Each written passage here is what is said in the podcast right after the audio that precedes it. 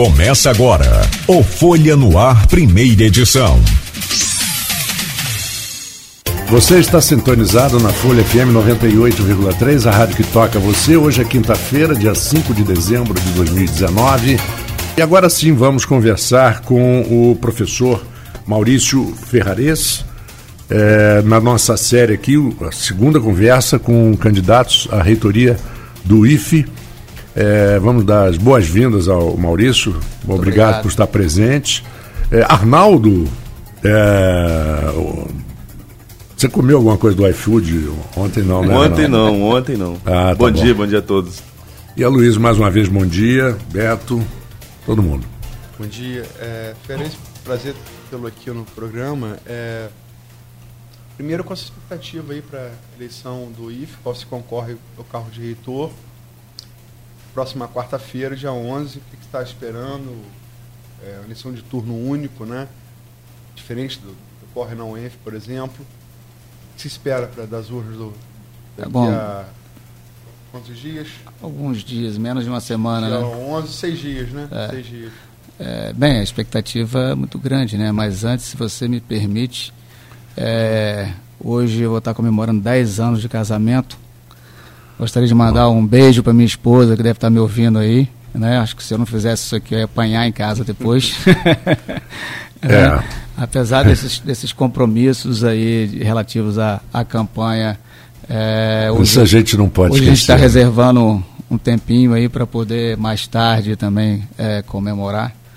É, coincidências aí que há 10 anos atrás também, é, o nosso casamento foi no dia 5 de dezembro e é, vésperas do, da final, último jogo do Campeonato Brasileiro, onde o Flamengo foi campeão.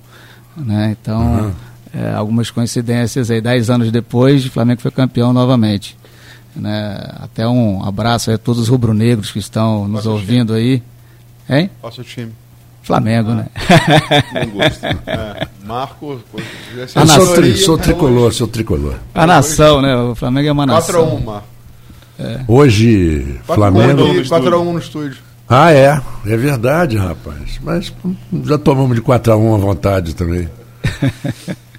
Mas também já aplicamos 4x1 também. É, então, sim, sim. Os, é, os lá e cá. Tem, tem as, os seus, seus momentos de auge, né? Os uhum. seus momentos de, de baixa. E graças a Deus o, o nosso Flamengo hoje está tá no auge, né? Graças né, a, a, um planejamento bem, bem feito, né? Exatamente. Dentro do clube. E é justamente o que a gente fala lá dentro da nossa instituição. Eu acho que tudo que é feito com planejamento, principalmente de longo prazo, né? Você consegue executar e você consegue ter, ter êxito. Eu dou, eu dou como exemplo aí o Flamengo, porque é uma, uma coisa que Não, pega. Sem dúvida. Né? Sem dúvida. sabe que começou é. lá atrás, né? É um planejamento que dura quatro, durou quatro anos, praticamente três ou quatro anos, mas sim, que. Sim. É, bom, primeiro, o cara muito competente como gestor. Segundo, é, segurou pressão, porque não ganhou nada e, e isso é. o torcedor não perdoa. Mas você não pode, você tem que enfrentar as pressões para que você possa colher os frutos lá na frente. É, hoje até o torcedor rubro-negro reconhece né, o trabalho do Bandeira de Melo. Pô, claro. foi o trabalho de fazer né, a, a, base ali, recuperar o time que na época eu acho que era o maior devedor do, do futebol brasileiro. Né? A dívida, não sei se era o maior não, mas a dívida chegava a 750 milhões, se não me engano, na época, né? Uhum. É, e foi sanando e foi equilibrando, né? E uhum. foi pagando os, os antigos credores, né? É, e hoje está nessa potência aí econômica, refletindo diretamente lá na qualidade do futebol. Né? E você acha que isso é uma, uma, uma coisa que pode ser feita, é, por é, exemplo, no. É, exatamente, é um, é um, bom exemplo de, de que planejar bem feito, né, fazer um bom planejamento, tem frutos é, lá na frente. Né? É o que a gente defende que tudo seja feito com, com um bom planejamento, né? É, acho que primeiro chega num determinado ponto que você tem que parar, igual o, o, Bandeira de Melo fez no Flamengo, né? Para, vamos sanear tudo que está que tá aí, vamos resolver todos os problemas, né? E depois a gente avança no sentido é, de fazer os aperfeiçoamentos necessários, de ter o crescimento necessário, né? Acho que dentro da instituição hoje, dentro do, do Instituto Federal Fluminense, a gente precisa também é, fazer o que a gente chama de né, Luiz, de freio de arrumação, né? Muitas vezes você tem que dar um freio de arrumação, vamos parar, vamos resolver os problemas. A gente tem problemas de muitas vezes de falta de biblioteca dentro de uma unidade nossa do Instituto Federal Fluminense, né?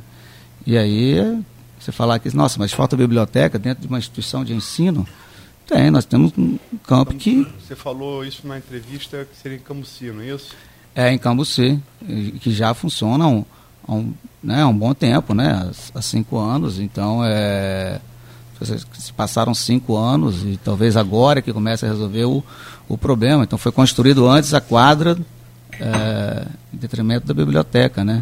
E a gente sabe que a instituição de ensino talvez a necessidade maior fosse realmente a biblioteca, né? E não a quadra. Talvez, é, a quadra é bom, O esporte né? é importante, mas, é, assim, mas pelo a gente tem que estabelecer as prioridades, né? É. Dentro da instituição. Prioridade número um deveria ser a biblioteca, né? depois a quadra, né? depois uma piscina, é, depois outras estruturas, né? Uhum. É, é, isso que a gente defende dentro da instituição, né?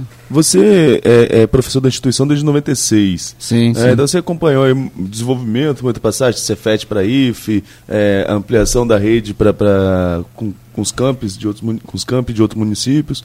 É, o que te levou agora qual é a avaliação que você faz desse período que você está no IFE e o que te leva a lançar a candidatura a reitor? Então, exatamente isso. Eu estou há 23 anos dentro da instituição, né?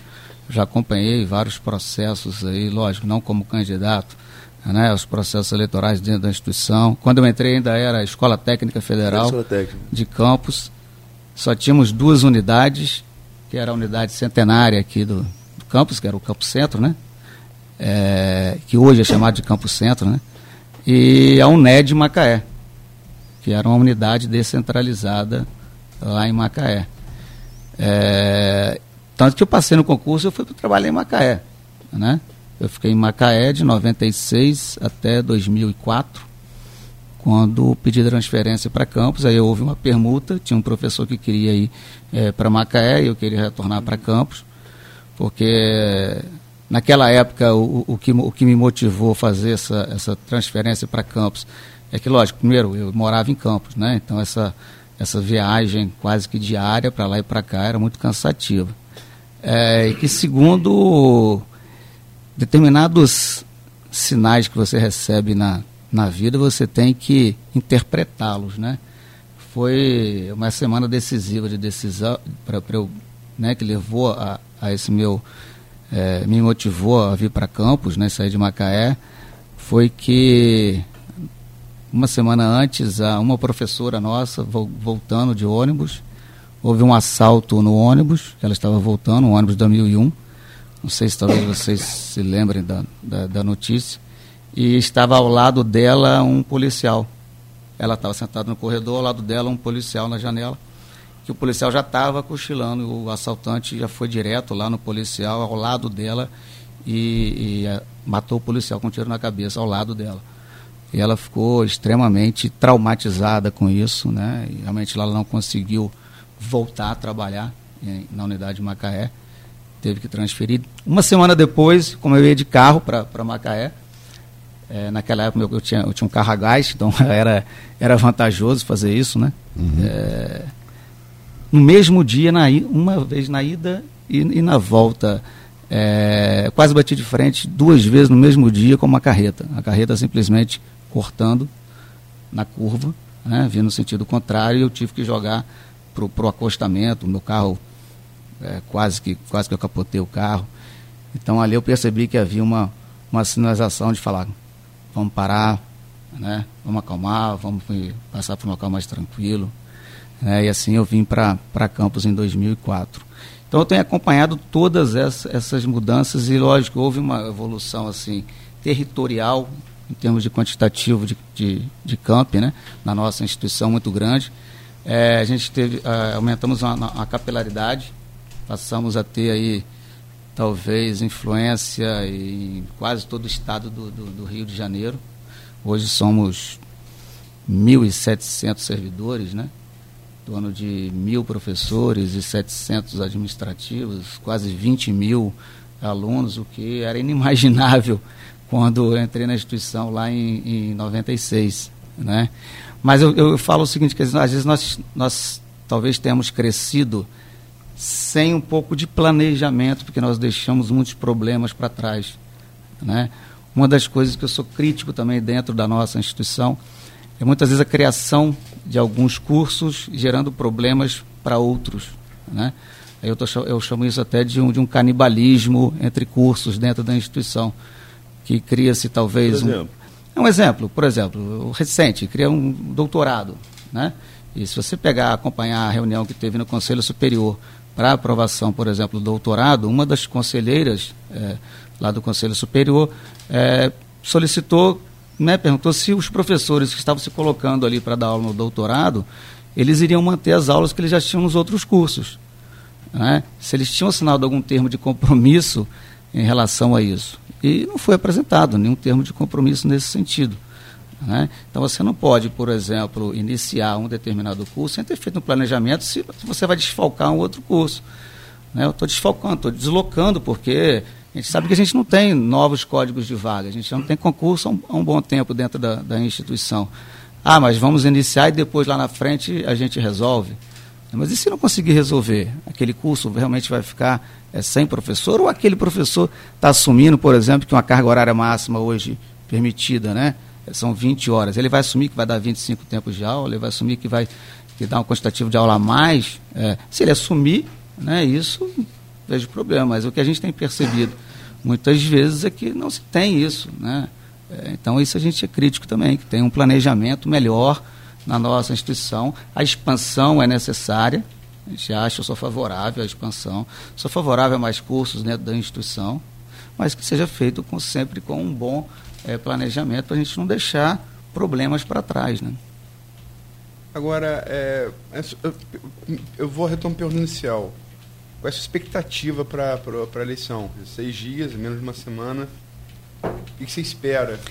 Luiz, assim, está é, tá muito tranquila, né?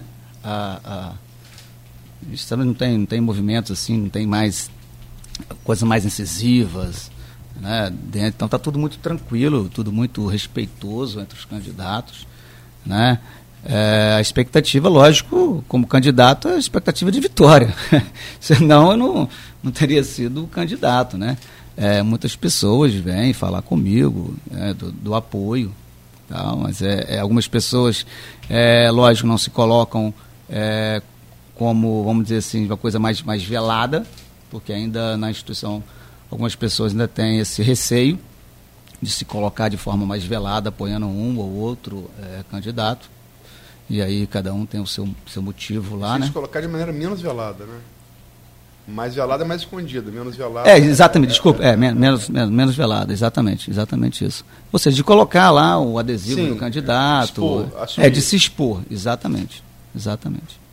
É, você, você fala que é, o, a campanha tem seguido tão respeitoso e tal, mas você e, e o, o, o, atual reitor, o professor Jefferson, é, é, vocês têm, quer dizer, se assumido enquanto opostos, no estilo de oposição política. Sim, né? sim. É, é, o professor Junivan talvez ele, ele, ele, ele passe mais é, numa linha média entre vocês, né? Se eu tivesse que para quem não domina a política interna do, do, do IFE, se eu tivesse que fazer uma análise assim bem, bem rasa sobre, sobre o, o processo eleitoral. Quer dizer, é, quando você fala que você tem uma do respeitoso, quer dizer, e ao mesmo tempo se assumindo enquanto, enquanto opostos, isso também, isso, você acha que isso é um bom exemplo que podia ser colocado da, da escola para fora, por exemplo? Luiz, eu acho essa sua pergunta importantíssima. Eu sempre que me coloquei como, como candidato, desde o início, né, eu tenho falado que a gente não pode deixar a, a, política, o processo político dentro da, da, nossa instituição ser contaminado pela, pela política externa. Né?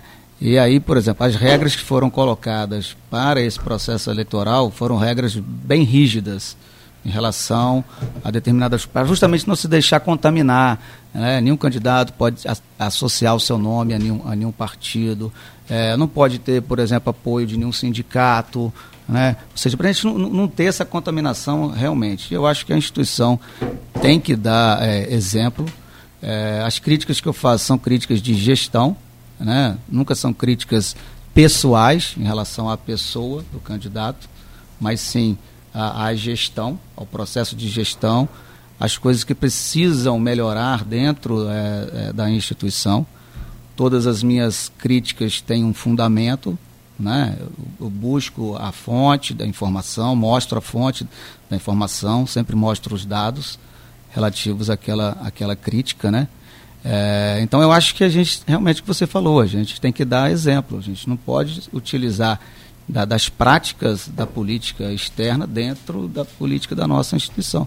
Porque no final somos todos colegas de trabalho, né? a gente vai estar na, na, gestão durante o tempo, mas ninguém é gestão, ninguém é reitor, ninguém é diretor, você está passando por ali. Eu sou professor da casa, né? eu sou atualmente coordeno o curso de engenharia de controle e automação aqui do Campo Centro. Mas eu não sou o coordenador, eu não fiz, eu não fiz concurso para coordenador, fiz concurso para professor. Em determinado momento vai ser outra pessoa que vai ser o coordenador, vai ser outra pessoa que vai ser o reitor, e vou continuar sendo professor da casa. Né? Vou continuar sendo colega de trabalho daquele outro professor que passou também pela gestão e que depois vai voltar para é, a sala de aula. Então nós temos que separar muito bem isso, é, e eu, pelo menos é, é nessa linha. Que, lógico, eu sou crítico, porque eu sou, me coloco como candidato de oposição, isso é claro. Né? Porque se eu não fosse crítico, eu não estaria entrando como, né, me lançando como candidato, se eu concordasse com tudo né, que tivesse posto. Então, tipo assim, é, é, eu nem concordo muito com essa linha de que ah, eu não sou muito crítico, nem sou, mas me lancei, mas me lancei candidato. Eu acho que a partir do momento que você lançou candidato, você é oposição à, àquela situação que está ali, né? Senão não faria sentido nenhum a pessoa se lançar como, como candidato. Agora, é, embora esse clima de respeito, de cordialidade, ele exista é, entre vocês, nas redes sociais isso não, é, isso não é bem assim. As redes sociais, elas sempre. É, é, rapaz, eu vi esses dias um, uma coisa sobre rede social. É, a melhor definição que eu já vi. É, tem um portão assim, esses portões que correm, automáticos, e tem uma matilha de cães de um lado, portão, uma matilha de cães do outro. E se, querendo se pegar, que se pegar, se pegar. O portão vai abrindo devagar, eles pararam, encheram o rabo no outro. É, é a coisa mais perfeita, quer dizer, com um portão é rede social, sem um portão é, é, é a realidade, né? É, exatamente. É, todo mundo é macho com, é, é, com, com o sentido de ser macho, quero dizer, no pior sentido possível, no sentido de, de ser. de querer polarizar, de querer de maneira às vezes rude, né? Mas, enfim, nas redes sociais não é bem assim. É, tem exemplos tanto de um. Você tem exemplo tanto de, da direita, o espectro político com qual você, você identifica, é, acusando, acusando, entre aspas, Jefferson de ser petista, porque ele foi filiado ao PT, é filiado ao PT, embora não milite lá há muito tempo. E, enquanto a partida é, do lado da, da esquerda, acusando você de ser bolsonarista. Quer dizer, e, e, e, e aí eu respeito a cordialidade, usando exemplo dos cachorros aí com, com o portão, elas passam longe, quer dizer. Você, deve ter é, visto exemplos de um e de outro. Eu, né? sinceramente, quando eu me candidatei, eu, eu, parei de acompanhar. Eu até... Mas você sabe que existe, né? Não, eu, eu, eu creio que deve existir, sim, mas eu sinceramente não, não estou acompanhando é, as redes sociais. Não, não tenho acompanhado. É. é possível hoje fazer campanha sem rede social? Não, a gente também vai estar tá, tá utilizando a rede social, mas de uma forma, oficialmente falando para a campanha, de uma forma respeitosa. O que a gente não tem controle, lógico, é sobre as outras pessoas, né? Que, que usam a, a rede social, aí cada um tem a, tem a sua opinião, né? Hum. tem o seu viés político, assim como na, na campanha presidencial aconteceu também. O, as pessoas que se manifestavam nas redes sociais talvez os candidatos não conhecessem 99,9% delas, né? E elas se manifestam. A rede, a rede social é livre para manifestação, tanto de um lado é quanto do outro, né? Eu, sinceramente, não tenho acompanhado. Eu, por exemplo, eu, eu, o meu Face, por exemplo, eu, eu parei ele durante um tempo, congelei ele durante um tempo, para justamente é, não, não ficar aí tentando ficar fazendo isso durante... É, é, na verdade, acompanhar. A gente tem uma agenda tão grande na nossa campanha. A campanha é tão, tão curta, o tempo de campanha é tão curto, com 12 debates aí, que não sobra tempo para acompanhar isso pela, pelas mídias sociais. É, mas no mundo de hoje, quer dizer, após a eleição do Trump e depois do Bolsonaro, não, não, é, não, é, possível mais fazer nenhum tipo de campanha sem. Inclusive, a, a, a só para ficar no factual também, ontem a, a deputada Joyce Hausmann, do ex-líder do governo, deu uma declaração, deu um depoimento ontem contundente na CPI da, da, da fake news, falando existia um escritório do ódio, né, que seria montado, seria Sim. comandado pelo. Ela até me lembrou Roberto Jefferson no, quando foi falar do mensalão de Lula. Não sei se o presidente Bolsonaro sabe, mas os filhos sabem. E, e, e, e assim, brincadeiras à parte, ela fez um raio-x do, do, de como funcionaria esse escritório do ódio, comandado por Eduardo Bolsonaro, segundo ela, por Eduardo Bolsonaro e por Carlos Bolsonaro. Eduardo, deputado federal, Carlos, vereador do Rio. Quer dizer, é, é, é o que ela revelou ali vai se investigar se prova se é verdade ou não. O presidente negou, né? É, chamou inclusive ela de idiota, um vocabulário não muito, enfim. Uhum. Mas é, é você não imagina hoje fazer uma campanha sem, sem, sem Não, não, claro que não. A gente está utilizando, mas assim, eu particularmente tenho utilizado de forma positiva, com proposições, né? E tudo. Agora, é o que eu falei, o que as pessoas depois utilizam, você tem lá a militância de um lado, militância entre aspas, né? porque a gente não tem aqui é, dentro da nossa instituição, eu acho que a gente nem deve ter, né? A, a, a partidos políticos, eu, eu acho que a instituição tem que ser. É, não que não tenha, que as pessoas não possam ter é, o seu viés político, partidário, é diferente. Eu acho que a, a, pessoa pode ter, mas a instituição não. Né? Eu acho que enquanto gestor, por exemplo, eu nunca fui filiado a, a partido nenhum, nem tenho interesse em, em, me filiar. Né? Como eu falei com você naquele dia na entrevista, entrevista é, lá atrás até, não tenho vergonha nenhuma de falar, eu já votei no, no PT, entendeu? Mas a partir do momento que eu percebi é, que não era aquilo né, que ele se propunha a fazer, eu deixei de, de, de apoiar, né? E apoiei, sim. Bolsonaro na... votou no PT? Sim, eu acho que todos naquela época tinham aquela esperança né, de mudança no país, o que na verdade a gente percebeu depois que não aconteceu muito, naquele, né, pelo menos em determinados sentidos ali. É, esse de tipo de mudança não mudou, né? É, não mudou e acho que até piorou, né, muitas vezes, a parte de corrupção, assim, tal.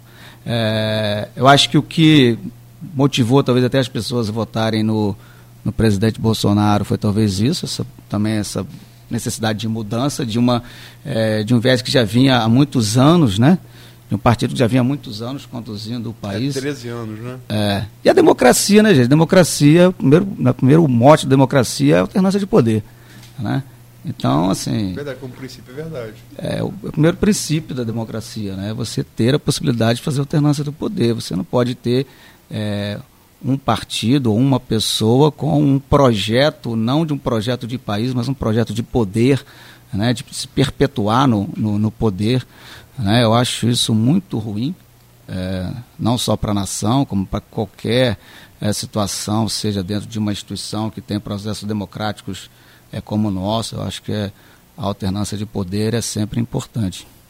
É, o Marco quer fazer o Vamos fazer um pequeno intervalo agora. Eu só queria, é. Marco, antes de, de intervalo, como é hábito nosso aqui, deu alguns comentários, pessoas que se manifestam, no, agradeço pela participação no streaming, em comentários.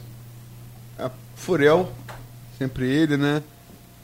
É, nosso ouvinte, telespectador mais assíduo. É, temos que fazer, temos que chamar o Furel aqui fazer um Eu tenho que ser entrevistado, porque não é possível. Nem atrasado. É, é. é. deve chegar meia hora antes, porque o Furel merece. É. Bom dia, segundo, segundo o ministro, é, não é ministro, né? É, é uma, é, não sei se é cargo de secretário, vale secretário. secretário. secretaria, sim. É, criaram um falso herói dos negros, zumbis dos palmares. Lamentável. Lamentável falar que criou-se um falso herói, herói dos negros. Como eu disse aqui, a tese hoje mais aceita pelos historiadores é que zumbi não seria um indivíduo, mas zumbi seria um cargo de liderança do, do, do maior quilombo da história do Brasil, que foi Palmares em Alagoas. Renato Carvalho de Oliveira, bom dia, aproveitando esse gancho da história, que eu falei sobre tráfico de escravos, né? Por que chama a Avenida Tenente Coronel Cardoso de Formosa Luísio? Confesso, não sei algum constrangimento, Renato Carvalho, que eu não sei. Mas imagino porque Formosa, porque devia ser uma rua bela, bonita, né? Que é o sinônimo de Formosa. Mas eu não sei porque que chamava ela de Formosa. É, de e fato... se, você, se você andar na Formosa, lá, lá embaixo, né? Quase na confluência Conte, com o segmento da Pilinca, e, e vier descendo, aquela, aquela, aqueles primeiros quarteirões são lindos. É. Cada casa maravilhosa que ainda está conservada. Claro que tem umas coisas feias que são feitas, mas. É, você é arquiteto, você tem esse olhar tem um, mais, tem mais, um, é. um conceito de arquitetura muito bonito, realmente. O Rodajaca hoje é voluntário da pátria. Quer dizer, É. O Rodajaca, imagina-se que tinha uma jaqueira ali. Exatamente. E voluntários, voluntários da pátria foram os, os- na Guerra do Paraguai, quando Solano Lopes, é, no década de 60 do século XIX, invade Mato Grosso e o Brasil Império ainda declara guerra, é onde saíram, cada, cada rua da cidade brasileira, saíram os voluntários para lutar na Guerra do Paraguai. Então há várias ruas voluntários da pátria batizadas né, por conta disso. Né? E- Em vários lugares do Brasil, é, É, verdade. é, é. São É, Paulo tem, Rio de. Janeiro tem, aqui tem. Só que depois não, depois é a resistência dos paraguaios, ah, aquele ímpeto de Copa do Mundo passou e aí passaram a mandar escravos no lugar do, do- do- dos os escravos no lugar dos, Ah. dos, dos voluntários da pátria, os filhos do- do- dos proprietários de terra, né? Aham. E é por isso que tem aquela coisa que é uma coisa racista da época que infelizmente perdura até hoje, essa coisa de os demais países que estava ali Uruguai, Argentina e Paraguai, além do Brasil, é chamar a gente de macaquito, porque grande parte do contingente nosso eram de escravos que iam ali porque ganhariam euforia, promessa que eles dariam euforia para quem lutasse ali. É, Aquela história, vai lá lutar, mas aí eu vou morrer. Mas morre livre, né? é Que maldade. É. Que coisa horrível. Não, mas é, mas é, é, isso na própria guerra de secessão também dos Estados Unidos. Também é, teve. É prometido isso, né? Até aquele filme, acho que mostra o Patriota, com Mel Gibson, mostra isso, né? Um tem ali naquele pelotão de milicianos, milicianos do bem, não milicianos aqui no caso do brasileiro, né? É um cara que lutava ali pela promessa de ser, de ser alforriado. Hoje estamos conversando com o professor Maurício Ferrarez, candidato à reitoria do IFE, Instituto Federal Fluminense, e eu volto com a nossa conversa, Luísio e Arnaldo. Professor, você é, é, tem levantado muito durante essa campanha para a reitoria uma gestão mais democrática e próxima da comunidade do IFE.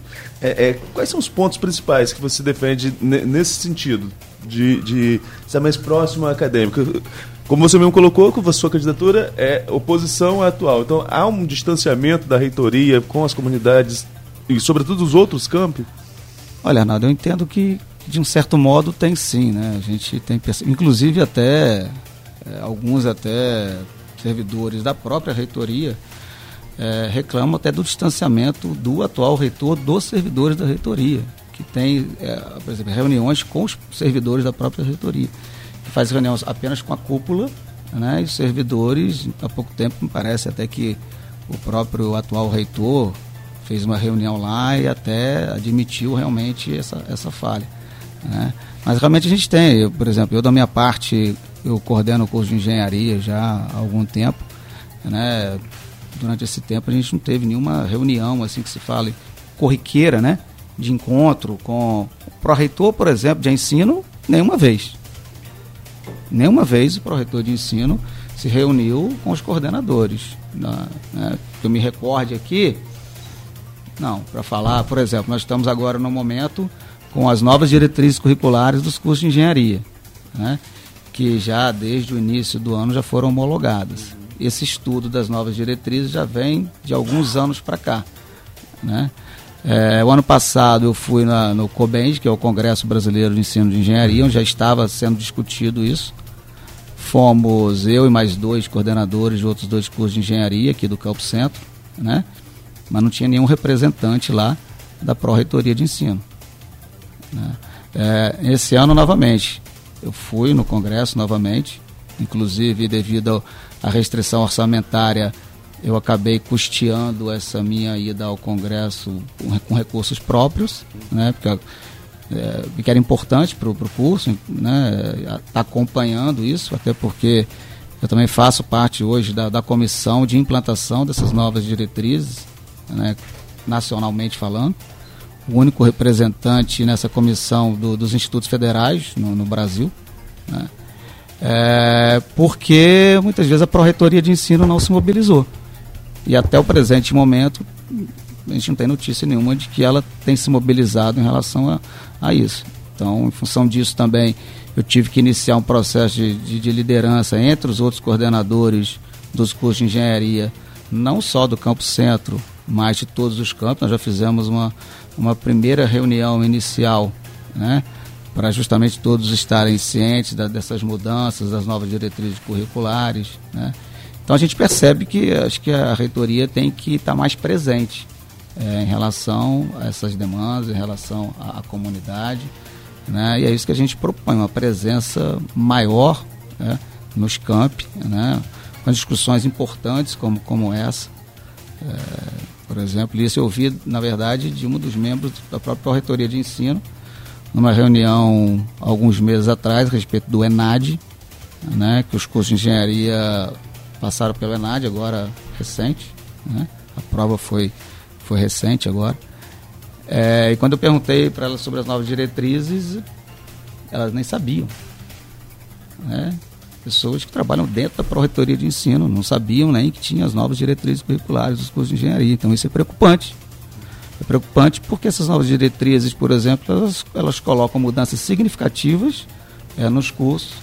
É, e hoje, se não me engano, acho que nós temos em torno de sete cursos de, de engenharia dentro do Instituto Federal Fluminense. Então a gente quer realmente aperfeiçoar esse diálogo né, entre reitoria e os campi da instituição. E como fazê-lo? Como fazê-lo sendo mais próximo mesmo, sendo mais, sendo mais presente, é, com, com reuniões. Fisicamente? Né? Fisicamente também. Fisicamente também. As, as pró-reitorias fazendo mais reuniões, é, não só é, a, a nível de gest, não só entre gestores, mas também com os professores, com, com os coordenadores, né? Que às vezes tem uma demanda muito específica para falar e aí pode. Mas ouvir também, eu acho que. Eu tenho falado muito que eu acho que a gente tem que mudar muito. Eu, eu, eu falo que a gente tem que mudar o conceito de reitoria para servidoria. Eu acho que a reitoria tem que servir é, ao campus como solucionadora do, dos problemas macro é, da instituição e separar um pouco também o que é responsabilidade é, do diretor local né, e responsabilidade do reitor, porque às vezes a própria comunidade ela às vezes não entende muito bem essa diferença de responsabilidade. E às vezes também é, cobram coisas da, da reitoria que às vezes é de responsabilidade do diretor local ou vice-versa.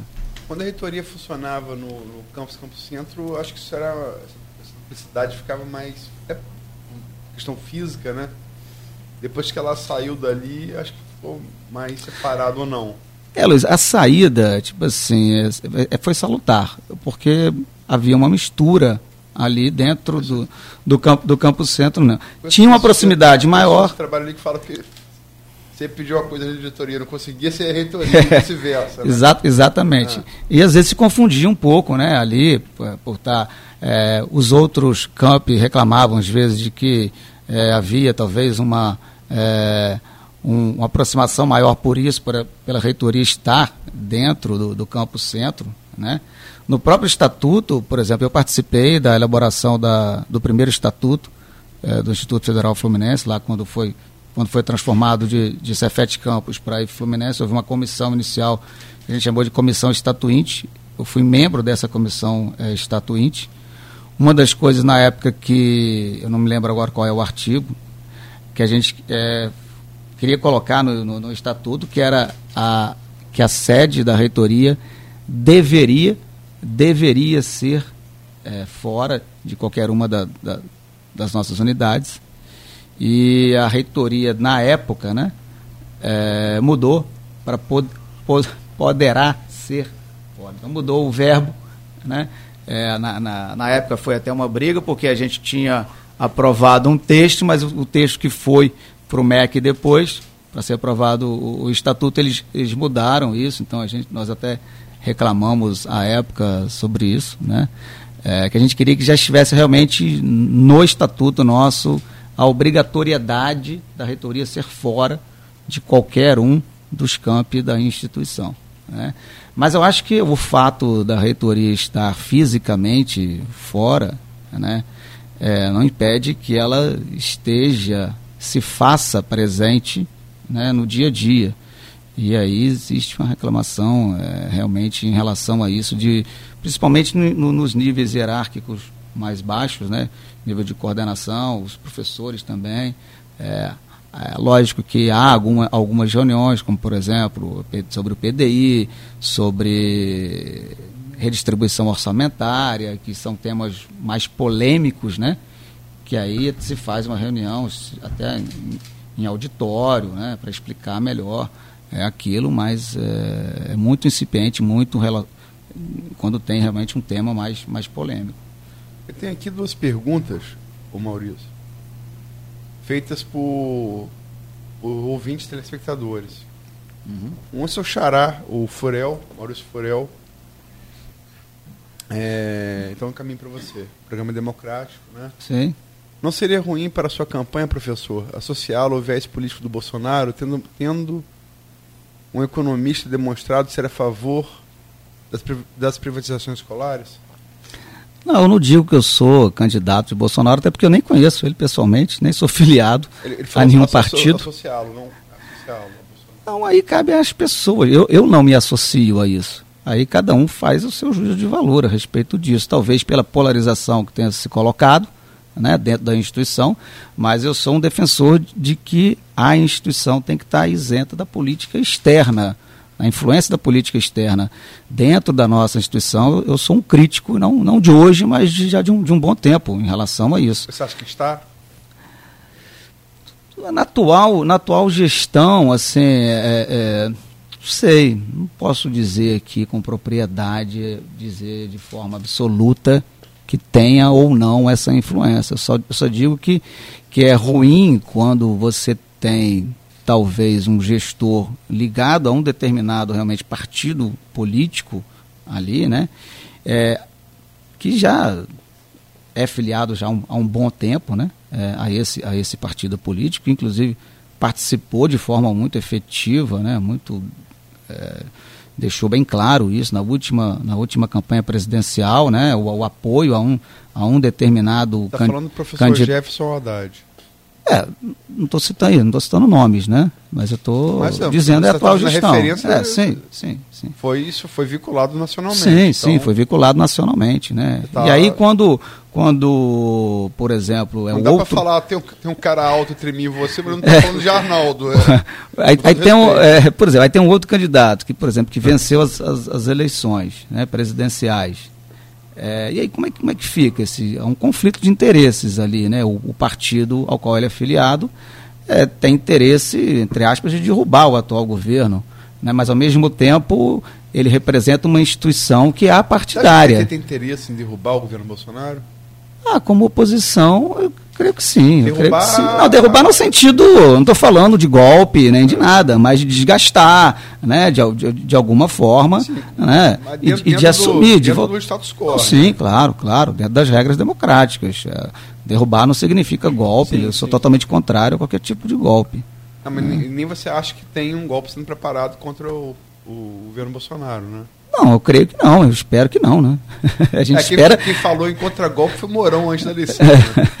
Né? a gente espera que não, né? Contragolpe isso, não, isso. golpe dentro do golpe. É. A expressão dele foi golpe dentro do golpe, na, é. também na central assim, do, Eu acho, Luiz, que a, a política é, deveria sofrer uma, uma reforma. E aí não, isso é realmente é muito difícil, até é, pela talvez tradição, entre aspas, uma tradição ruim até dentro da, da, da política nacional, né, disse porque se, ué, se, é partido da oposição tem sempre que se votar contrário a qualquer projeto é, do atual. Né?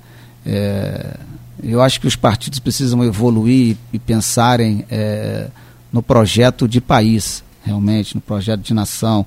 Um prefeito, por exemplo, deve pensar num projeto é, pra, para a cidade, né? Qual é o planejamento da cidade, por exemplo? Se aquela determinada obra é importante é, para a população, não é porque trocou de governo que o cara vai é, descontinuar aquela obra. Isso é uma obra da cidade e não, do e não do prefeito. É uma obra, sei lá, do Estado e não do governador. É uma obra do, de país, é um projeto do, bom para o país e não um projeto de um determinado é, candidato. Então, assim, eu sou muito crítico a esse tipo de política é, de que se tem que derrubar tudo e não, se pode, e não se pode aproveitar nada que foi feito anteriormente. Você, você no passado chegou a, a, a apoiar o professor Jefferson, foi coordenador de inovação lá há, há uma década. O que, que, mudou nesse meio tempo? O que, que, você viu, o que, que você viu de mudança que o leva hoje a ser candidato de oposição a esse modelo de gestão? Pô, excelente pergunta para a gente poder esclarecer aos ouvintes aqui, né? É, lá atrás, realmente, eu apoiei Jefferson na primeira é, eleição dele para diretor no Campo Centro. E aí fiz parte do, do comitê de campanha mesmo é, dele, com as reuniões nossas lá. É, mas depois de algum tempo, é, e aí eu digo o seguinte, eu fui coordenador de inovação, né, na época que eu, eu era coordenador do, do curso de engenharia de controle de automação na época também, né? E ele me convidou, como eu, eu tinha feito um curso de especialização em inovação pela, pela UNB, ele me convidou para ser o coordenador de inovação do Campo Centro. É, já que na reitoria a responsabilidade de implantação de, da, do, dos NITs, né? os núcleos de inovação tecnológica, estavam sendo implementados em todas as instituições é, federais. No Brasil, eu tinha, sido, eu tinha participado dessa capacitação pela UNB e tinha conhecimento na área. Né? Então, eu fui coordenador de inovação durante um ano. E foi naquela época que nós retomamos a Semana do Saber. Né? É, ajudei a criar a, a Mostre-se, que hoje é, é, um evento que acontece anualmente, em que as empresas vão lá colocar as oportunidades é, para os alunos, né? junto com a Ana Leia, na época, que hoje ela é aposentada, hoje ela está à frente da fundação é, da nossa fundação. Mas aí eu fui, eu fui percebendo, assim, ao longo da, da gestão, é, que aquela expectativa que eu tinha em termos de atuação não estava se concretizando, né? É, e aí eu fui aos poucos percebendo que não era bem aquilo, quer dizer, eu tinha apoiado uma esperando que acontecesse de uma determinada forma, mas passou a acontecer de forma diferente. Né? É, e aí, a partir daquele momento ali, teve um dia que eu tive uma, uma reunião com ele na sala dele, estava um outro professor é, presente também a essa reunião, que é até testemunha do caso. É, e dali para frente, eu falei assim: não, não dá, não dá mais para apoiar esse tipo de pensamento dentro da nossa, da, da nossa instituição, de, algum, de alguns privilégios. É, de alguns servidores em detrimento de outros, e eu vi que aquela, aquele não era um modo correto de conduzir é, a instituição. E a partir daí, realmente, eu deixei é, de, de apoiar o, o, o, projeto. Isso foi em 2010, por aí, 2011, na primeira é, gestão dele Campo, como Campo Centro. Campo Centro. É, diretor do Campo, Campo. Centro ainda. É, tem aqui é, uma uma outra telespectadora do streaming, o Luiz Mauro Macabo Pacheco falou que meu microfone estava baixo. O Beto deu uma ajustada aqui, espero que esteja agora funcionando na altura. Não, tá. A modulação está perfeita desde o início. É, o Luiz Mauro Macabo Pacheco se queixou aqui, então tô, uhum. pediu o Beto Não, tá ótimo. Tá, tudo certo. Tá tudo certo. Vou tentar falar mais próximo também, pode ser falha minha também, Luiz, Luiz Mauro. Melhorou mais. Quê? Melhorou mais, é melhor mais é boa. Mas é, a Leis Barreto, uma pergunta para o professor Maurício. Professor Maurício, o senhor viajaria tanto com dinheiro público como o atual reitor em um momento de contingenciamento de recursos públicos? É uma excelente pergunta, né? A gente fez, claro, como candidato de, de oposição, é, você tem que fazer levantamentos de, de dados, né? Nenhuma eu não faço nenhuma crítica sem estar baseado em dados. Como engenheiro, a gente tem esse, esse, esse vício, né? De, de, de estar lastreado, toda, toda decisão está lastreada, né? É, e aí realmente nós fizemos um, um, levantamento, e aí não, não para criticar a quantidade de viagens, mas sim a efetividade dessas viagens. É, então, nesses três anos e pouco, pelo, isso está no site da Transparência, tem até algumas viagens que foram executadas que não estão lá, porque não receberam diárias, né? Para isso, está lá, só estão é, em termos de recebimento de diárias. É, então, deu um número de 277 viagens né? Ao longo, período. ao longo. Lá, 277 dias, não 277 viagens, desculpe. 277 dias 277. e 77 dias, em três anos e meio. Se você for dividir isso eh, na semana, tem cinco dias úteis, né? Porque ninguém trabalha sábado tra- e ninguém trabalha domingo. A gente também, quando se faz viagem, eh, normalmente isso acontece de segunda a sexta, né? Eh, vai dar mais de um ano. Dá mais de um ano. Se eu pegar 277, dividir por 5, vai dar uma quantidade de semanas, mais de 52 semanas, né? Então dá mais de um ano. É, eu, não, eu não critico se a, se a viagem foi necessária ou não, até porque no site da Transparência, se você for verificar, tem o objetivo da viagem. O que a gente só não consegue perceber é justamente a obtenção do resultado da viagem né? Tem o objetivo. Eu fui lá para fazer isso, para me reunir com o ministro, várias viagens a Brasília que são realmente necessárias, muitas, muitas vezes pelo, pelo cargo, né? E tal de reuniões, mas tem viagens internacionais para a Austrália, tem viagens é, para a Argentina, né? E tem outras viagens internacionais que, que, ele, que ele fez e que não estão lá na, Mais recente, se não me engano, agora foi teve uma recente para Finlândia, não teve? teve um para a Finlândia, ele como, como um representante de um outro, de um outro órgão, né? que não teve custo de diárias Foi em si para a instituição, pelo- pelo Fidesz. mas é com ônus parcial, ele é liberado porque ele continua recebendo salário, ele está lá né, naquela viagem, mas é como representante, o salário dele continua. Então tem ônus parcial né, para a instituição. É, Mas a Finlândia não é um belo, um belo exemplo de como a educação. Porque a Finlândia é, é, era, é sempre considerado o patinho feio dos países nórdicos. Quer dizer, em relação à Noruega, Suécia e Dinamarca. E está Não, não, seu Luiz, assim, eu, eu, eu não- eu não estou desmerecendo a necessidade, talvez, da, da viagem. Né? O, o que a gente cobra é que eh, o gestor ele, ele dê, ele informe para, para a sociedade, principalmente para a comunidade interna e para a comunidade externa também, porque tem custos, né? Esses 277 dias custaram quase 200 mil reais em diárias e de custeio para a instituição. Né? Então, qual é o retorno? O que a gente cobra é o retorno. Eu fui, né? sei lá, fui fazer, fui ver, fui ver, uma situação lá na Finlândia. O que, que eu trouxe? O que, que eu trouxe de lá que a gente pode implementar dentro da nossa instituição? Se aquilo foi benéfico, é, como é que eu estou fazendo? Eu criei um novo projeto, eu pensei, pô, eu vi um projeto maravilhoso lá, e realmente eu quero é, trazer aquilo para a nossa instituição. Qual foi o resultado? O que a gente cobra, na verdade, é o resultado.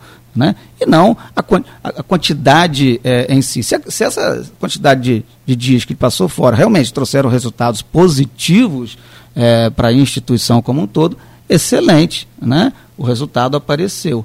Mas a gente não vê essa, essa contrapartida de mostrar que a reunião, que aquela viagem, na verdade, teve um resultado é, para a instituição. Mas você não acha que, é, se- por exemplo, vamos falar citar o caso da Finlândia, que eu me lembro que teve essa viagem recente. Não foi, você falou que não foi nem pelo IF, foi, porque, foi, foi pelo Fidesc.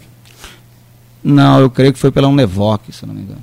Mas enfim, é, ninguém, ninguém, ninguém questiona que a Finlândia é um modelo exitoso de educação na Europa e no mundo. Né? Que, como, como a educação é uma aposta a médio prazo trouxe resultado. Um caso análogo, talvez a Irlanda, talvez a Coreia do Sul. Né? A Finlândia é, é case para para como a educação traz retorno à sociedade no mundo hoje. É possível você aferir objetivamente qual o resultado, é, assim, nessa, eu entendo o que você está querendo dizer, relação custo-benefício. Mas se eu vou lá para aprender uma metodologia, é possível. Eu tô, tô falando em tese, tá? Mas é possível você aferir objetivamente isso? É, Ô, Luiz, eu, eu creio que sim. Por exemplo, eu, eu participei do, do COBENG, por exemplo, com o Congresso Brasileiro de Engenharia, para justamente conhecer eh, as novas diretrizes curriculares. Qual, é o, qual foi o resultado disso? Nós estamos já estudando a implementação dessas diretrizes curriculares. Dessa minha participação, teve eh, como resultado a minha participação também na comissão de implantação dessas, dire- dessas diretrizes curriculares, inclusive essa semana teve reunião e eu não pude ir em função da, da, da campanha, né? que em janeiro vai sair um documento norteador né, para as instituições de ensino implementarem essas, essas novas diretrizes. Né? Então, essa minha participação no Congresso deu um resultado. Eu não fui passear no Congresso. Eu trouxe uma, eu trouxe uma informação que está sendo aplicada dentro do curso. Quando você faz isso por oposição, você está querendo dizer que o, o reitor foi passear? Não, não estou querendo dizer que ele foi Porque- passear. Não, porque, porque a- a- você está fazendo oposição a ele. O a que, pressuposição o que eu estou é- querendo dizer é que qual é o resultado. Eu não- não estou criticando então, se, eu- eu- se é necessário, eu estou criticando O, que. o que eu estou te perguntando é se, assim, se em alguns casos é possível você, de maneira objetiva, você avaliar esse resultado. É, Luiz, eu não critico um caso específico. Eu sempre coloco de forma geral, que a gente não tem, assim, a informação. E, e, A bem, prestação- defesa a prestação de contas. o. O que a gente cobra é a prestação de contas. Como gestor público, nós gastamos dinheiro público. A sociedade que nos financia. O orçamento da instituição é de 420 milhões anual, contando os salários. Né? Então é maior do que muitas prefeituras aqui da nossa região. É um valor realmente significativo. Né? Dentro, é, tirando aí salário, nós temos um- uma ordem de custeio aí de talvez 60 milhões. Né? Então, quer dizer, é, é um valor também, continua sendo um valor muito significativo. Né? Se você falar que, é, somando esses- todos esses dias aí de viagem, deu 190 mil em diárias, também é um valor significativo. E a pergunta do ouvinte foi: em época de contingenciamento, né, isso, esse quantitativo de viagens seria, seria necessário? As viagens que foram executadas, por exemplo, esse, esse ano, né, então o que a gente cobra é o resultado, é, é mostrar para a comunidade interna e principalmente para a sociedade que nos financia qual foi o resultado de cada viagem dessa. E aí o que nós propomos é transparência plena de todas as informações na execução orçamentária. Professor, é, a gente já levantou aqui em, algum- em alguns momentos né, que haveria uma vinculação, não que isso seja da sua parte, uma vinculação da sua candidatura com apoio, é, com apoio, com viés mais ligado à- à direita política, como você colocou, não deveria interferir a política externa na política interna. E nesse governo, no governo Bolsonaro também, já tivemos algumas polêmicas envolvendo a educação, seja com o ministro anterior, seja com o ministro atual, algumas polêmicas aconteceram. E tem uma petição que, que tem mais de 20 mil assinaturas que pede ali para revogar a lei que institui o Paulo Freire como patrono da educação. Entre essas mais de 20 mil assinaturas, já circula isso em rede social, que o senhor é um dos que assina essa petição. Por quê? Qual, qual, o que, por que o senhor não vê o Paulo Freire como patrono da educação? Isso, isso, isso é algum viés ideológico na, na, na sua visão? Bem, aqui eu até nem recebi, você fez, eu nem me lembro de ter assinado essa, essa, Eu, essa rece- eu petição. recebi em rede social, por isso que eu estou perguntando. É, não, é, Tem- realmente eu não, eu, eu, eu não, eu não me lembro. de- Preservando de- a fonte, eu te mostro até aqui o, o, o, o número da assinatura, só um minutinho.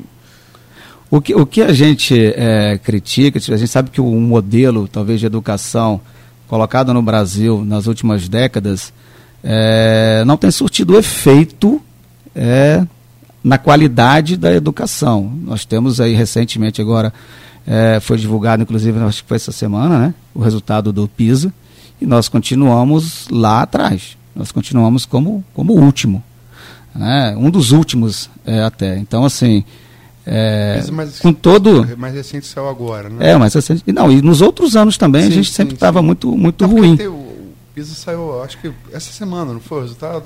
É assim, muito, então eu acho que assim, o que tem, tem que ser reavaliado dentro do, do projeto de país de educação, né, é, esse modelo, talvez, que seja um modelo que reflete lá, né, que seja baseado no, em- no, Paulo Freire, na, nas metodologias que ele, que ele coloca, né, é, surtiu o efeito que deveria surtir quando foi, quando nós decidimos seguir esse, esse viés, essa proposta educacional, que a gente tem que criticar baseado em dados. Eu não, eu não critico é, a filosofia em si, A- eu critico o resultado da filosofia.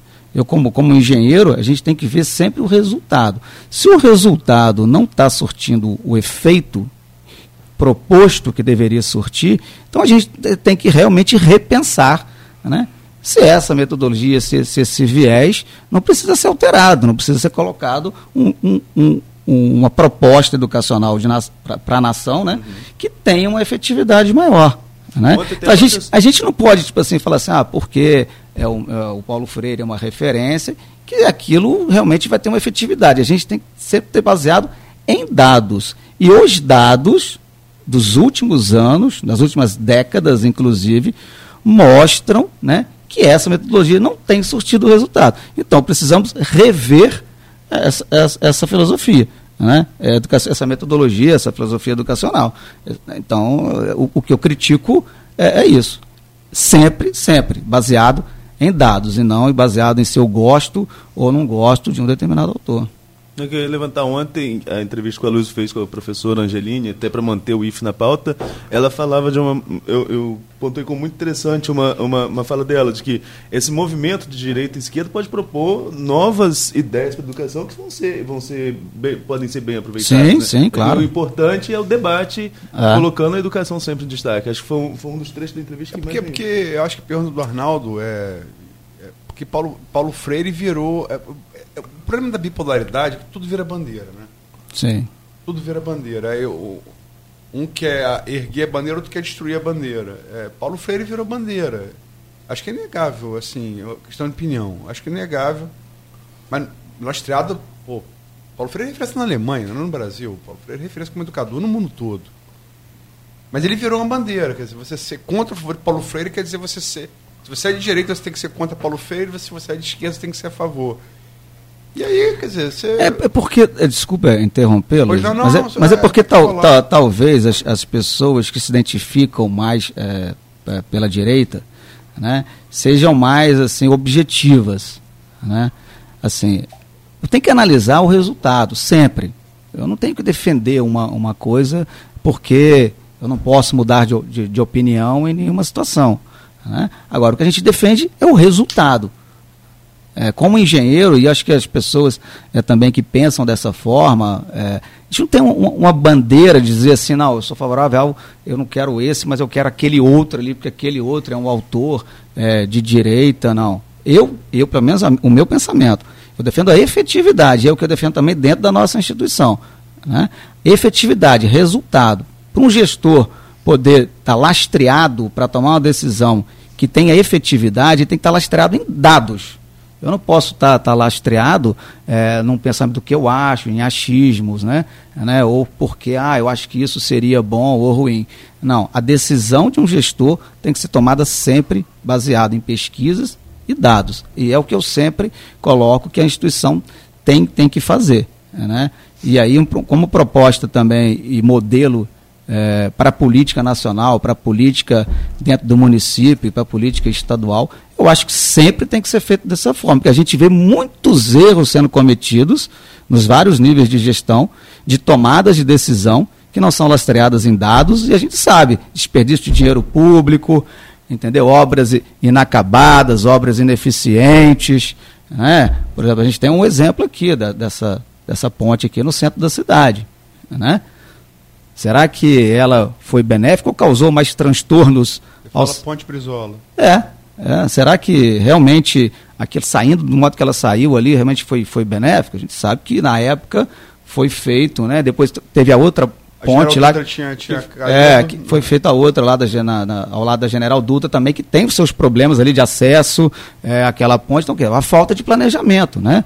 Uma, então eu defendo que a gente tenha o gestor público tem a responsabilidade de tomar a sua decisão baseado no planejamento e baseado em dados. É, é, é eu, eu, repeti isso para você na, na, na, na, entrevista que a gente fez no jornal. Essa coisa do liberalismo, fala muito de liberalismo hoje, estamos falando a possibilidade da política liberal do governo está começando a dar êxito. Assim. O berço do liberalismo assim, é a Inglaterra, né? A Revolução Liberal e o auge dela talvez tenha sido no, na, no, no, na gestão da Rainha Vitória. Né? Na virada do século XIX para o XX foi o auge do, do Império Britânico. O Império só nunca se punha. Onde só caminhava, você tinha uma colônia britânica. Né? Na Ásia, na África. E um dos é, maiores primeiros ministros da Rainha Vitória foi o Benjamin de Israel. E marcou por ser o primeiro ministro de origem não anglo-saxã. Ele tinha origem, ele tinha origem latina, de Israel, não está dizendo e judia também. E um grande político, é referência na Europa até hoje, ele disse o seguinte sobre. Eu, eu repeti isso para você é, lá no, na entrevista do jornal.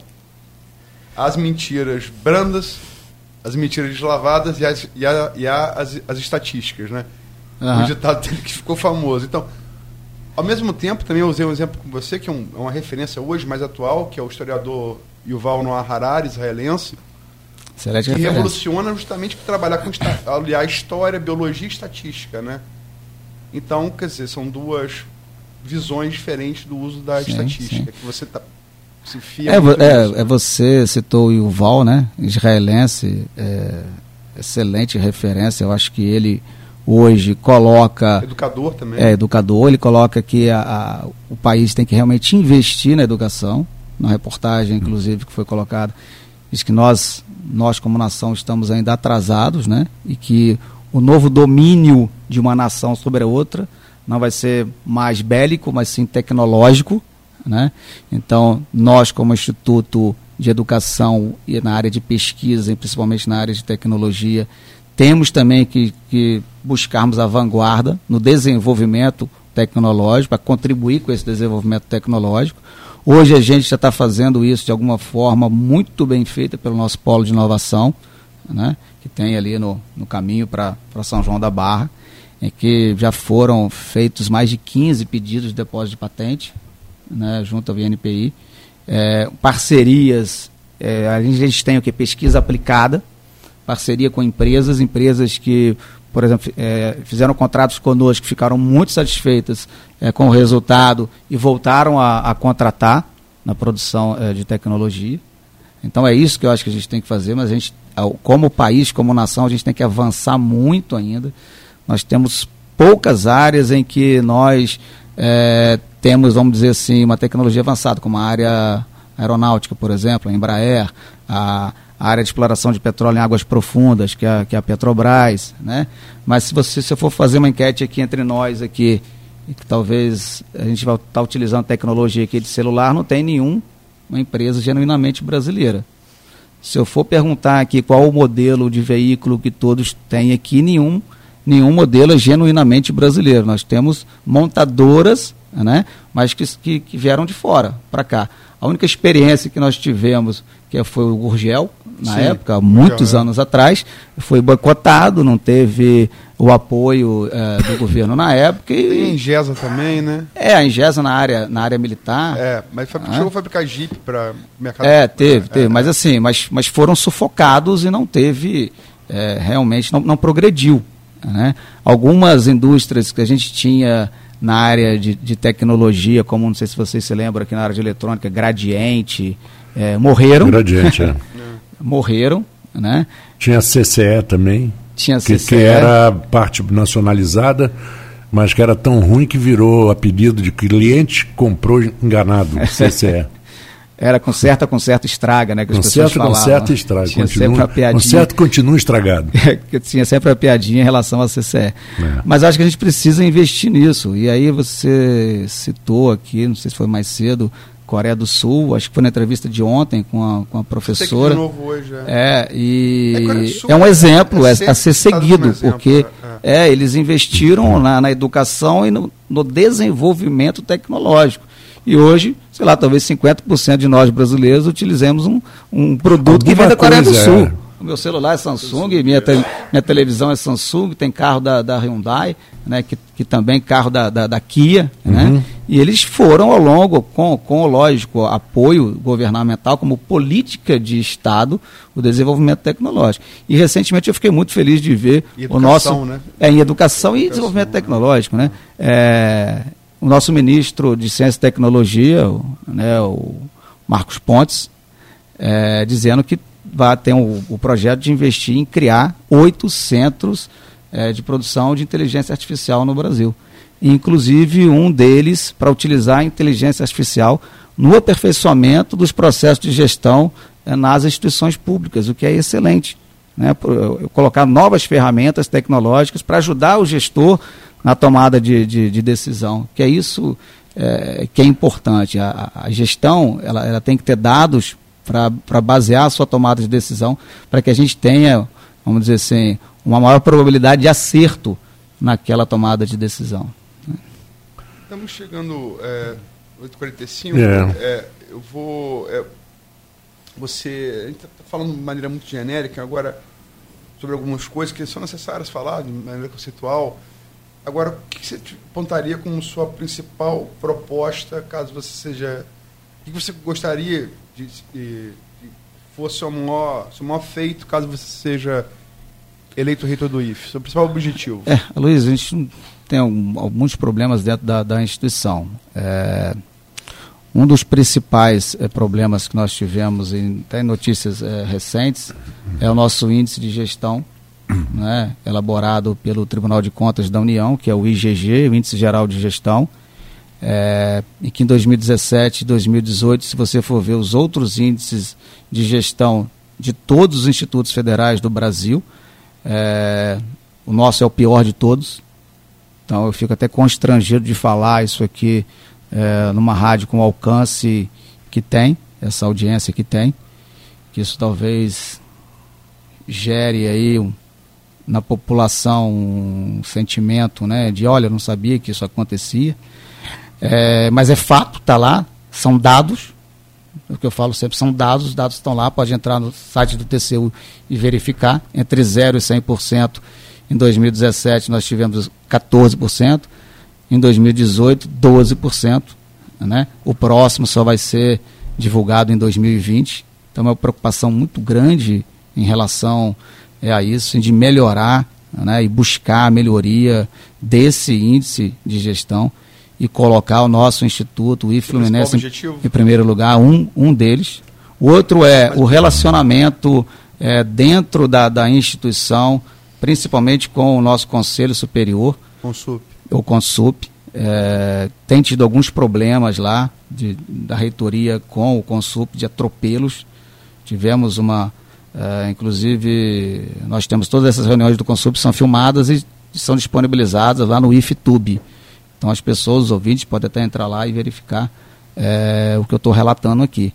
Mas na quinta reunião agora desse ano, finalzinho de outubro, é, uma servidora ficou por quatro horas aguardando, né, para poder colocar a sua proposta de, de minuta de alteração de uma regulamentação que impactaria os professores né, de, de DE, para passar para dedicação exclusiva.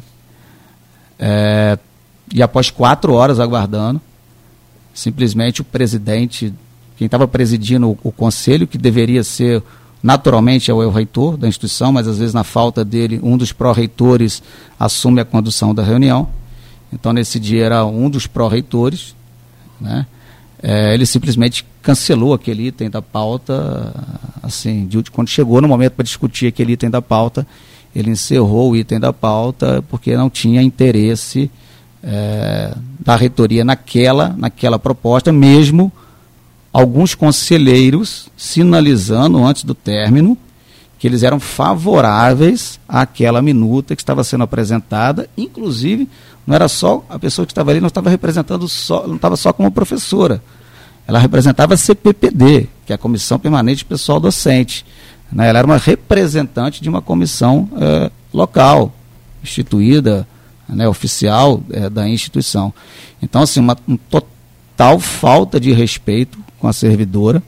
E isso a gente não admite que aconteça dentro da instituição, essa falta é, de respeito, né?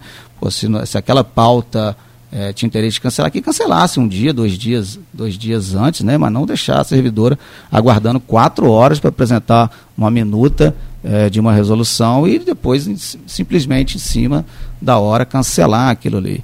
Então acho que isso não pode voltar a acontecer dentro da nossa instituição. Continuando com, com o assunto do Conselho Superior. O Conselho Superior hoje, como o próprio nome diz, não só hoje, mas por força de lei, ele é superior ao próprio reitor. Né? As decisões são tomadas. A gente, eu faço até um comparativo, é como se o reitor e a reitoria fosse o, o executivo né? e o Consup fosse o, o, o legislativo. Lógico, resguardadas as devidas proporções, que não é exatamente assim, mas é só uma, um, exemplo. Tá? E algumas resoluções têm sido emitidas é, ad referendo do Consup, ou seja, o presidente do Consup, o reitor ou seu substituto emitem a, a resolução sem que ela tenha sido efetivamente aprovada pelo Conselho Superior. E aí eu tenho uma situação que eu considero grave, que é o próprio relatório de gestão tá? que foi aprovado ad referendo do Consupt, ou seja, sem que o Consupt tivesse aprovado, e foi emitido um ato ad referendo que depois não passou para ser referendado pelo Conselho Superior. E aí, só para esclarecer melhor para os ouvintes, o ato ad referendo é possível dentro da, dentro da administração pública, mas é uma situação emergencial, não pode ser corriqueira.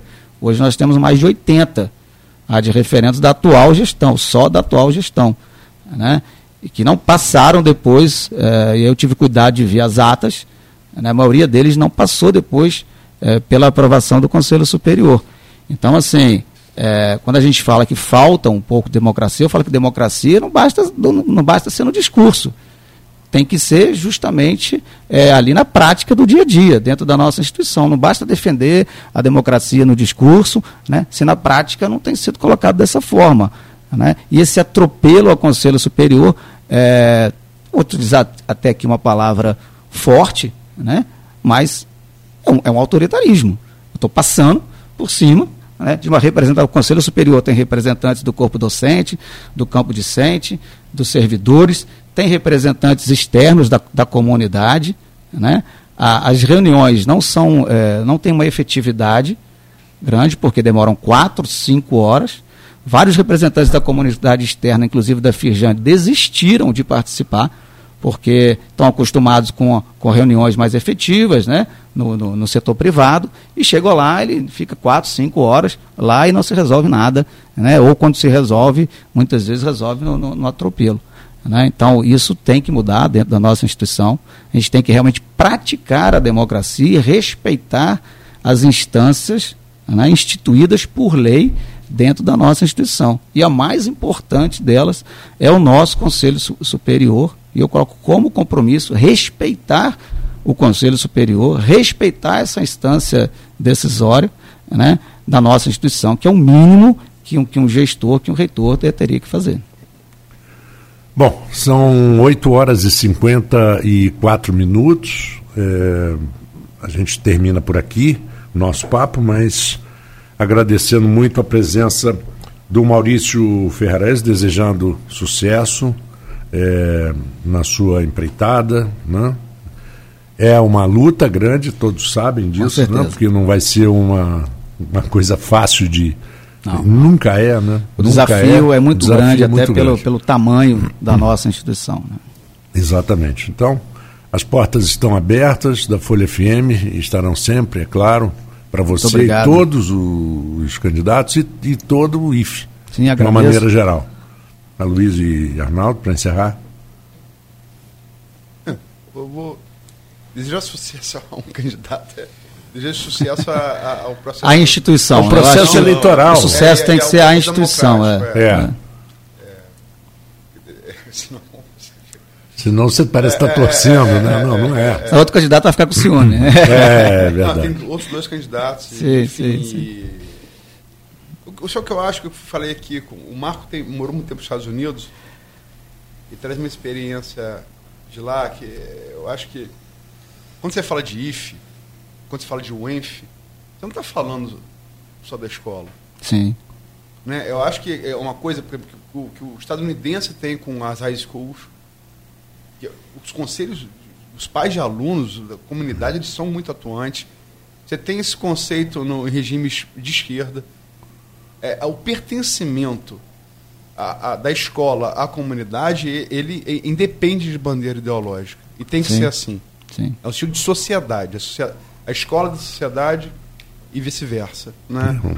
Então, nesse sentido, a, o IFE, instituições como o IFE ou o INF são de todos nós. Né? Então, nesse sentido, desejo o maior sucesso à instituição e prevaleça a democracia. Agradeço muito pela, pela, pela sua presença aqui como agradecer ao Jonivan é, na, na terça-feira. Amanhã vamos receber o professor Jefferson e que vença a democracia. Obrigado a você pela presença. Tá, eu, eu, que agradeço, lógico, a, a, participação aqui, a gente poder colocar as nossas propostas, o que a gente pensa é, para a instituição. Eu acho que não tem nenhum candidato que, que pense em levar a instituição para trás. Né? O que nós estamos propondo é justamente uma evolução na instituição, no trato com as pessoas, no modo de gerir é, a instituição, que a gente tem que evoluir. O que está sendo bem feito vai ser preservado e vai ser ampliado. Né? Eu acho que o gestor tem que sempre pensar na instituição. Por isso que na minha campanha eu coloco o IFE em primeiro lugar, é, independente de qualquer viés ideológico ou político partidário. O viés ideológico político partidário pertence às pessoas. As pessoas têm todo o direito de ter o seu viés político partidário, de se filiarem a partidos, isso é uma liberdade constitucional das pessoas. Né? Agora, a instituição é uma instituição de Estado. Né? Então, o gestor tem que defender os interesses da instituição e não deixar ser influenciado por interesses particulares ou é, interesses político-partidários. Então, eu defendo é, essa, essa, essa linha de pensamento dentro da nossa instituição, porque eu acho que a, gente, a instituição, talvez a maior instituição de ensino, a UENF tenha sua representatividade, mas talvez com um quantitativo de alunos, né? É, nós temos quase 20 mil alunos, que eu acho que a gente não tem na, ah, na UENF esse, esse, esse, quantitativo, né? a quantidade de cidades a, que a, a gente UENF abrange. é a nossa maior universidade, o IFE é a nossa maior instituição de ensino. Sim, exatamente. Perfeito, é, perfeito, é. perfeita essa, essa sua colocação. Né? E a gente está aqui, lógico, como, como proposta para a comunidade, é, porque entendemos que a gente quer colocar sempre o IFE nos melhores patamares que ele, que ele merece. Bom, vamos então a um pequeno intervalo. Durante o intervalo teremos o direto da redação e voltamos amanhã com o Folha no Ar primeira edição. Nós teremos aqui o professor Jefferson Manhães de Azevedo falando sobre o um mesmo assunto, que é a eleição IFE. Aloysio, bom dia de trabalho para você também, Arnaldo. Bom dia. E até amanhã. E a Folha FM continua com o melhor da música para você.